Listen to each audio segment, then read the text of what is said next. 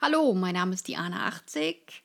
Herzlich willkommen beim Kunstverkaufen 80 Podcast mit der Nummer 58 und mit der Thematik Bottega Barone Galerie Ausstellungsvorbereitung.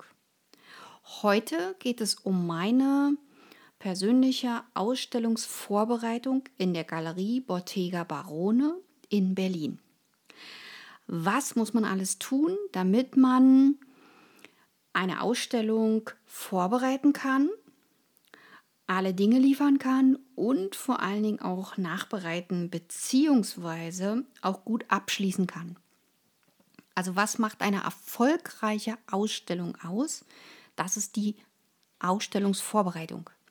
Und dafür möchte ich euch ein paar Tipps geben. Einmal ist natürlich ganz klar, muss ich zuerst erstmal eine Bewerbung schreiben zu einer Galeristin. Ich muss also gucken, ah, passt meine Art der Malerei in diese Galerie. Also ich habe keine Chance, wenn ich mich mit figurativen Arbeiten, als Beispiel jetzt, bei einer abstrakten Galerie bewerbe. Jetzt werden natürlich einige sagen, ja, Moment mal, wo kann ich mich denn überhaupt bewerben? Diese Frage kann ich ganz leicht beantworten. Bei der Berlin Produzentengalerie in Berlin kann man sich ganz leicht und einfach bewerben. Was muss man da hinschicken? Eine Bewerbung, Lebenslauf, die Lesart, also das Konzept. Was habe ich mir als Künstlerin, als Künstler dabei gedacht? Und natürlich auch ein paar Werke, und möglichst auch eine Liste von Ausstellungen. Entweder in Kaffeehäusern, wenn ihr da schon ausgestellt habt, oder in eurem Atelier. Ihr könnt natürlich auch eine Galerieliste äh, einreichen.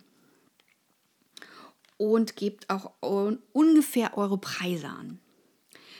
Nun zu meiner Ausstellung in der Bottega Barone Galerie. Dort äh, konnte ich ähm, erfolgreich eine Zusage ergattern und ich bin auch schon einige Zeit in dieser Galerie und habe dort auch schon, ich glaube jetzt so die dritte oder vierte Ausstellung. Und auch ich musste für diese Ausstellung eine komplett neue Lesart schreiben und meine Lesart, also mein Konzept meiner Werke, auf die entsprechenden Bilder abstellen. Wie heißt mein meine Ausstellung, meine Einzelausstellung, das ist ähm, Human Animals und die geht vom 19.11. bis zum 16.12.21 hier in Berlin.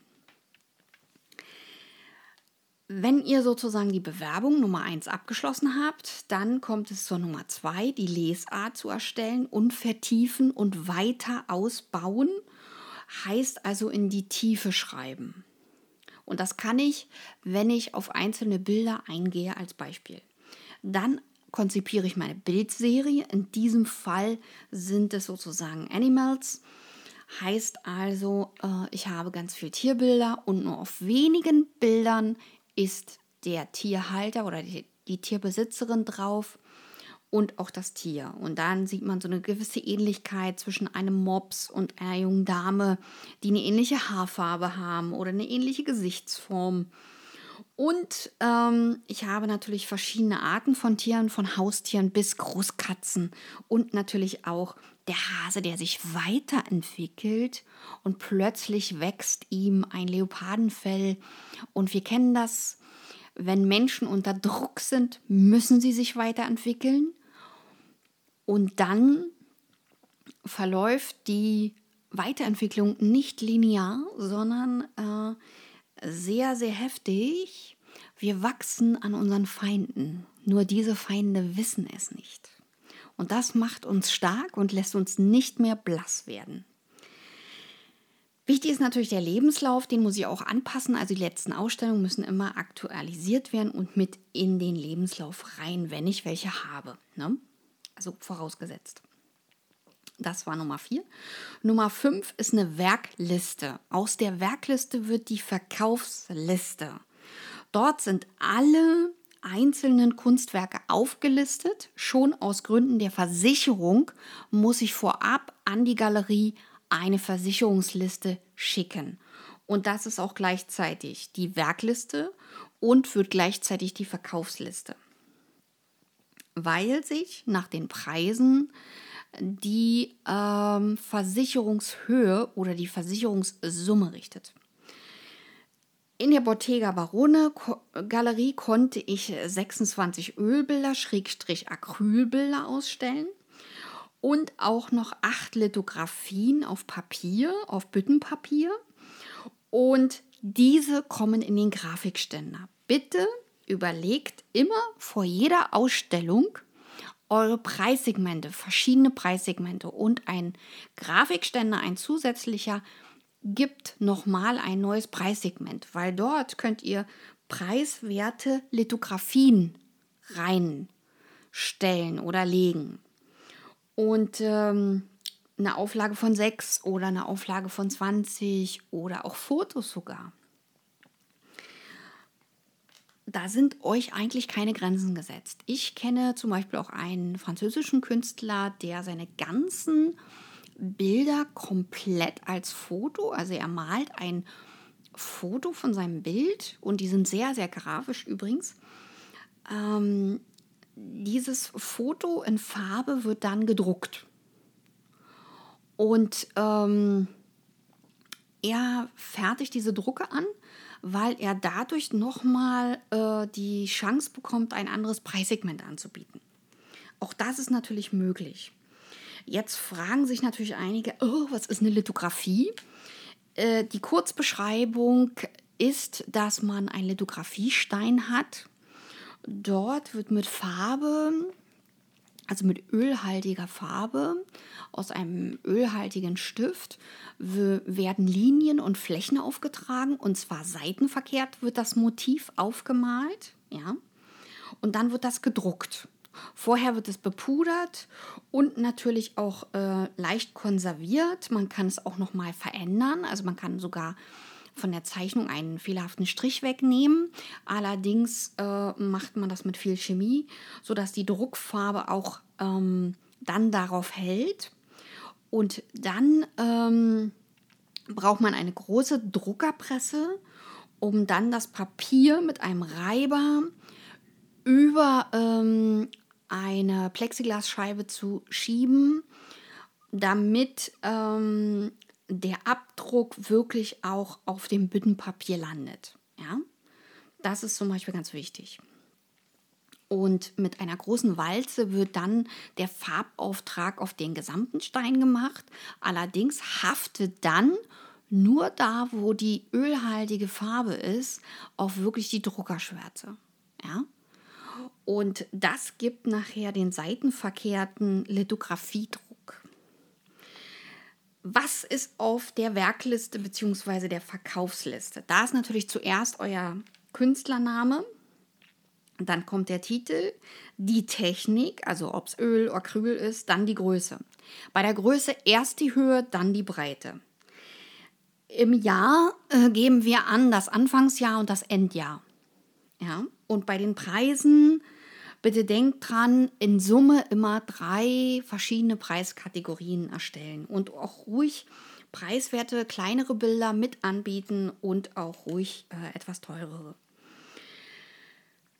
Dann ähm, möchte ich noch zu bedenken geben, bei einer ersten oder zweiten oder anfänglichen Ausstellung ist es sehr unwahrscheinlich, dass die großen Trümmer verkauft werden. Was meine ich damit? Ein 2 Meter mal 3 Meter Bild wird eher von einem beginnenden Künstler nicht verkauft, sondern ähm, das ist ein Format, was man von einem Künstler verkauft, der ein bisschen schon am Markt äh, bekannter ist und ähm, dort schon eingeführt ist. Was meine ich damit? Es ist ähm, so, dass bekannte Künstler zum Beispiel fünf Galerien haben, also fünf feste Galerien, wo sie regelmäßig ausstellen.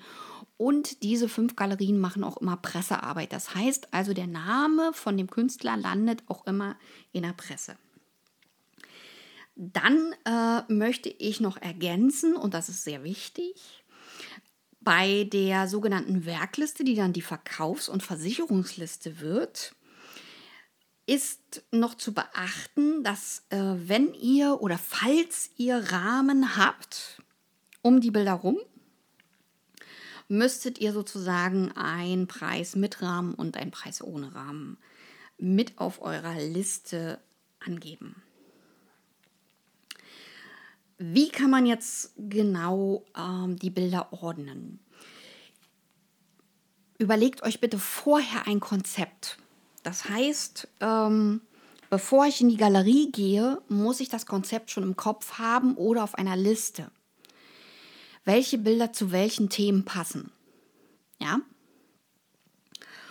Und das macht ihr bitte zu Hause und vorher weil die Galeristen haben heutzutage nicht Zeit, mit euch drei Tage lang aufzubauen. Das ist vorbei. Das muss äh, innerhalb von zwei, drei Stunden, wenn nicht sogar einer Stunde erledigt sein. Das Aufhängen. Ja, also das wirkliche Hinstellen. Wie äh, konzipiere ich meine Ausstellung? Und da gibt es eben den Trick, dass man die Bilder vorsichtig an die Wand stellt und schon dahin stellt, wo sie nachher hängen werden. Ja, und Änderungen vorher machen, bevor die Bilder hängen. Weil wenn ihr die Geduld der Galeristen nach oben treibt oder der auch der Kuratoren, arbeiten die nicht mehr mit euch. Ja? Also Vorsicht. In einer Museumsausstellung, und das ist jetzt der entscheidende Vorteil, würde man erst ein Modell bauen. Ja, also 1 zu 30, 1 zu 100 oder 1 zu 50 würde die ganzen Kunstwerke entweder ausdrucken als Bild, als kleines Bild in dem ähm, Maßstab und würde das dann schon mit Stecknadeln ähm, vorsichtig ins Modell stecken. Und auch die Bildhauerarbeiten übrigens setzt man da äh, mit in das äh, Konzept mit hinein, also mit in dieses Pappmaché-Modell was aus Architekturpappe gerade und ordentlich zu bauen ist. Ja? Und der Deckel oben, das Dach fehlt dabei. Ja?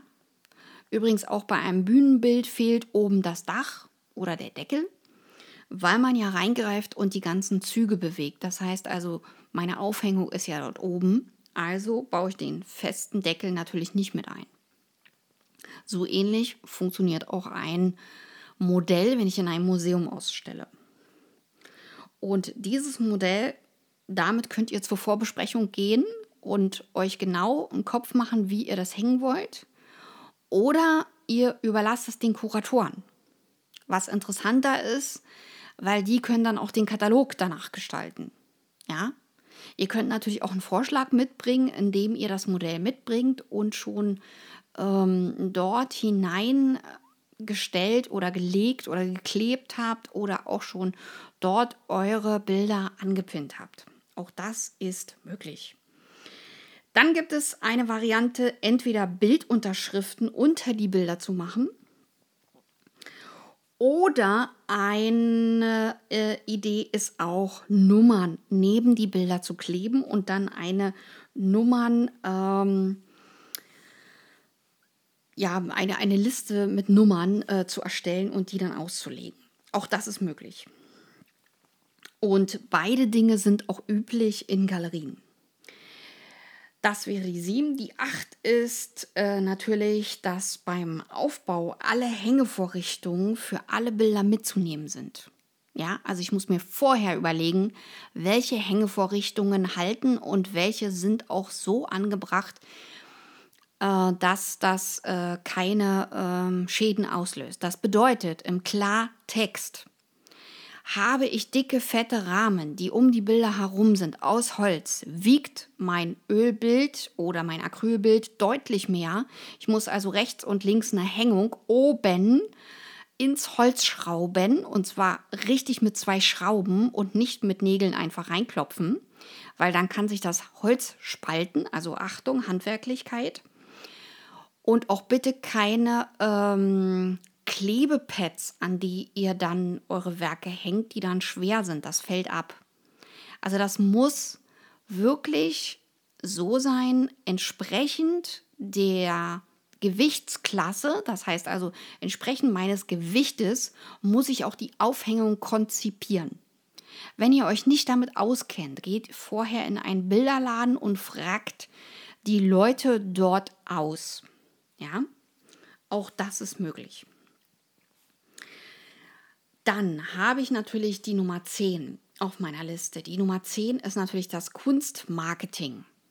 Ja, da müsst ihr klären, müsst ihr das machen? Wird das für euch gemacht oder macht ihr das in Kooperation?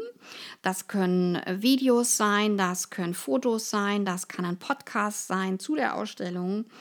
Und selbstverständlich ähm, können das auch ähm, kleine Filmchen sein, die zum Beispiel von einer Galeristin gepostet werden oder auch ähm, Teaser sein, die dann nur anderthalb Minuten gehen. Auch sowas ist völlig legitim und völlig in Ordnung. Dann ist Nummer 11 natürlich die Fragestellung, ähm, ist es eine Gruppenausstellung bei eurer Ausstellung oder eine Doppelausstellung oder eine Einzelausstellung? Ja, ist natürlich klar, dass meine Gruppenausstellungsliste kürzer ist als wie bei einer Doppelausstellung oder bei einer Einzelausstellung. Das ist natürlich klar. Dann ist Nummer 12, ähm, Leute einladen. Und da bitte alles einladen, was Füßchen und Beinchen hat. Das heißt also Presse einladen, Freunde einladen, Bekannte, Familie. Also die ganze Entourage einladen. Und jetzt kommt ähm, das, was ich jetzt so festgestellt habe in der letzten Zeit, haben äh, ganz viele ähm, Leute eine Ausrede, wenn man die zur Ausstellung einladen möchte. Also man muss wirklich deutlich vorher auf die Leute zugehen. Also am besten schon, wenn man sein Go hat von der Galerie oder schon den Vertrag hat, wo alles genau drin steht, ab dem Datum eigentlich schon, wenn feststeht, wann ist die ähm, Ausstellung, dass man dann schon loslegt und Einladungen macht und die wirklich regelmäßig verschickt und auch die Leute nochmal anschreibt, nochmal erinnert und wirklich immer, immer wieder erinnert. Warum? Weil die meisten das echt vergessen und bei einer Erinnerungsmail kommen dann doch noch ein paar. Ja, also das ist äh, gar nicht so schlecht, nochmal freundliche Erinnerungsmails zu schreiben. Ja. Was noch wichtig ist, ähm, ihr braucht Material von jeder einzelnen Ausstellung. Das heißt also bei einer digitalen Ausstellung zum Beispiel äh, die ganzen Flyer, die ganzen Einladungstexte, auch die Plakate, das alles. Und bei einer realen Ausstellung natürlich selbstverständlich Filme, Podcasts, Videos, ähm, auch ganz klar Fotos davon und ähm, auch wieder Presseartikel. Und da müsst ihr klären, wer das macht. Zum Beispiel in der Berlin Produzentengalerie ist es so, dass das Kunstmarketing äh, von der Galerie gemacht wird und ähm, auch noch andere Galerien mithelfen, auch noch andere Presseleute mithelfen und auch die Galerie unterstützen mit Presseartikeln und auch mit Blog-Einträgen sodass also auch der Name von den Künstlern und Kunstinteressierten, die dort ausstellen, verbreitet wird. Ja? Und das ist wichtig. Warum? Wenn ihr mal Bilder verkaufen wollt in einem anderen Zusammenhang, also in einer anderen Galerie oder zum Beispiel auf einer Messe, googeln natürlich die Leute, war der schon mal irgendwo? Ja, und dann ist es gut, wenn dann die Galerien alle aufpoppen. Ja, das heißt also, gebe ich den Namen ein, müssen die ganzen Galerien hochkommen. Und das ist äh, ganz wichtig, weil danach richtet sich auch der, ähm, der ähm, Willigkeitsbereich, ob jemand willig ist, ähm, dein Werk zu kaufen. Also ein Beispiel, wenn du fünf Galerien hast, äh, mit denen du regelmäßig zusammenarbeitest, wird der Käufer viel schneller dein Bild kaufen und wird gar nicht mehr so lange überlegen, als wenn du noch keine andere Galerie hast. Ja, also du musst damit rechnen, dass Käufer dann nochmal überlegen, länger Zeit brauchen. Natürlich kann man als Galerist immer nochmal einwirken auf den Künstler und auch auf den ähm, Käufer, dass er sich das dann auch nochmal überlegt und so weiter. Also dass man ähm, den Künstler und die Künstlerin nochmal noch mal anpreist. Ja, also nochmal sagt, ah, wie toll die ist und ja, und die ist jetzt im nächsten Gespräch mit einer nächsten Galerie und so. Mhm. Also so, dass es interessanter wird. Und schon kauft auch der Sammler. Ja, also das sind so die ähm, Feinheiten. Aber äh, zum Verkaufen komme ich auch noch mal. Da gibt es dann noch ein paar äh, gute Argumente. Ich bedanke mich für heute fürs Zuhören und wünsche mir ein paar Likes von euch. Und selbstverständlich würde ich mich freuen über Abonnements meines Kanals. Und bitte, bitte schickt auch diesen Link wieder weiter von dieser Podcast-Folge an eure Freunde, an eure Bekannten, so dass die sich auch mal ein bisschen was über Kunst und Ausstellungen anhören können. Eure Diana 80. Bis dann. Tschüss.